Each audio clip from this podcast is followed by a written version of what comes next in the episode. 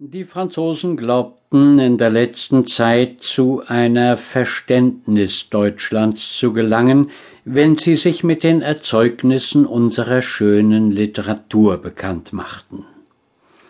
Hierdurch haben sie sich aber aus dem Zustande gänzlicher Ignoranz nur erst zur Oberflächlichkeit erhoben, denn die Erzeugnisse unserer schönen Literatur bleiben für sie nur stumme Blumen, der ganze deutsche Gedanke bleibt für sie ein unwirtliches Rätsel, solange sie die Bedeutung der Religion und der Philosophie in Deutschland nicht kennen. Indem ich nun über diese beiden einige erläuternde Auskunft zu erteilen suche, glaube ich ein nützliches Werk zu unternehmen. Dieses ist für mich keine leichte Aufgabe. Es gilt zunächst, die Ausdrücke einer Schulsprache zu vermeiden, die den Franzosen gänzlich unbekannt ist. Und doch habe ich weder die Subtilitäten der Theologie noch die der Metaphysik so tief ergründet, dass ich imstande wäre, dergleichen nach den Bedürfnissen des französischen Publikums ganz einfach und ganz kurz zu formulieren.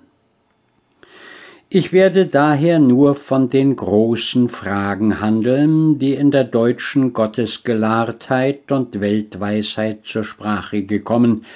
Ich werde nur ihre soziale Wichtigkeit beleuchten, und immer werde ich die Beschränktheit meiner eigenen Verdeutlichungsmittel und das Fassungsvermögen des französischen Lesers berücksichtigen.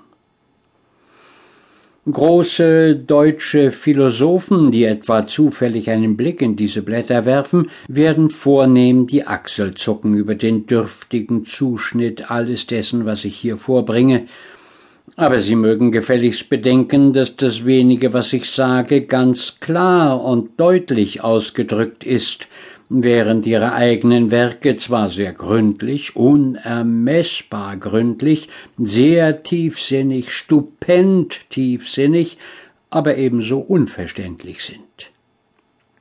Was helfen dem Volke die verschlossenen Kornkammern, wozu es keinen Schlüssel hat? Das Volk hungert nach Wissen und dankt mir für das Stückchen Geistesbrot, das ich ehrlich mit ihm teile.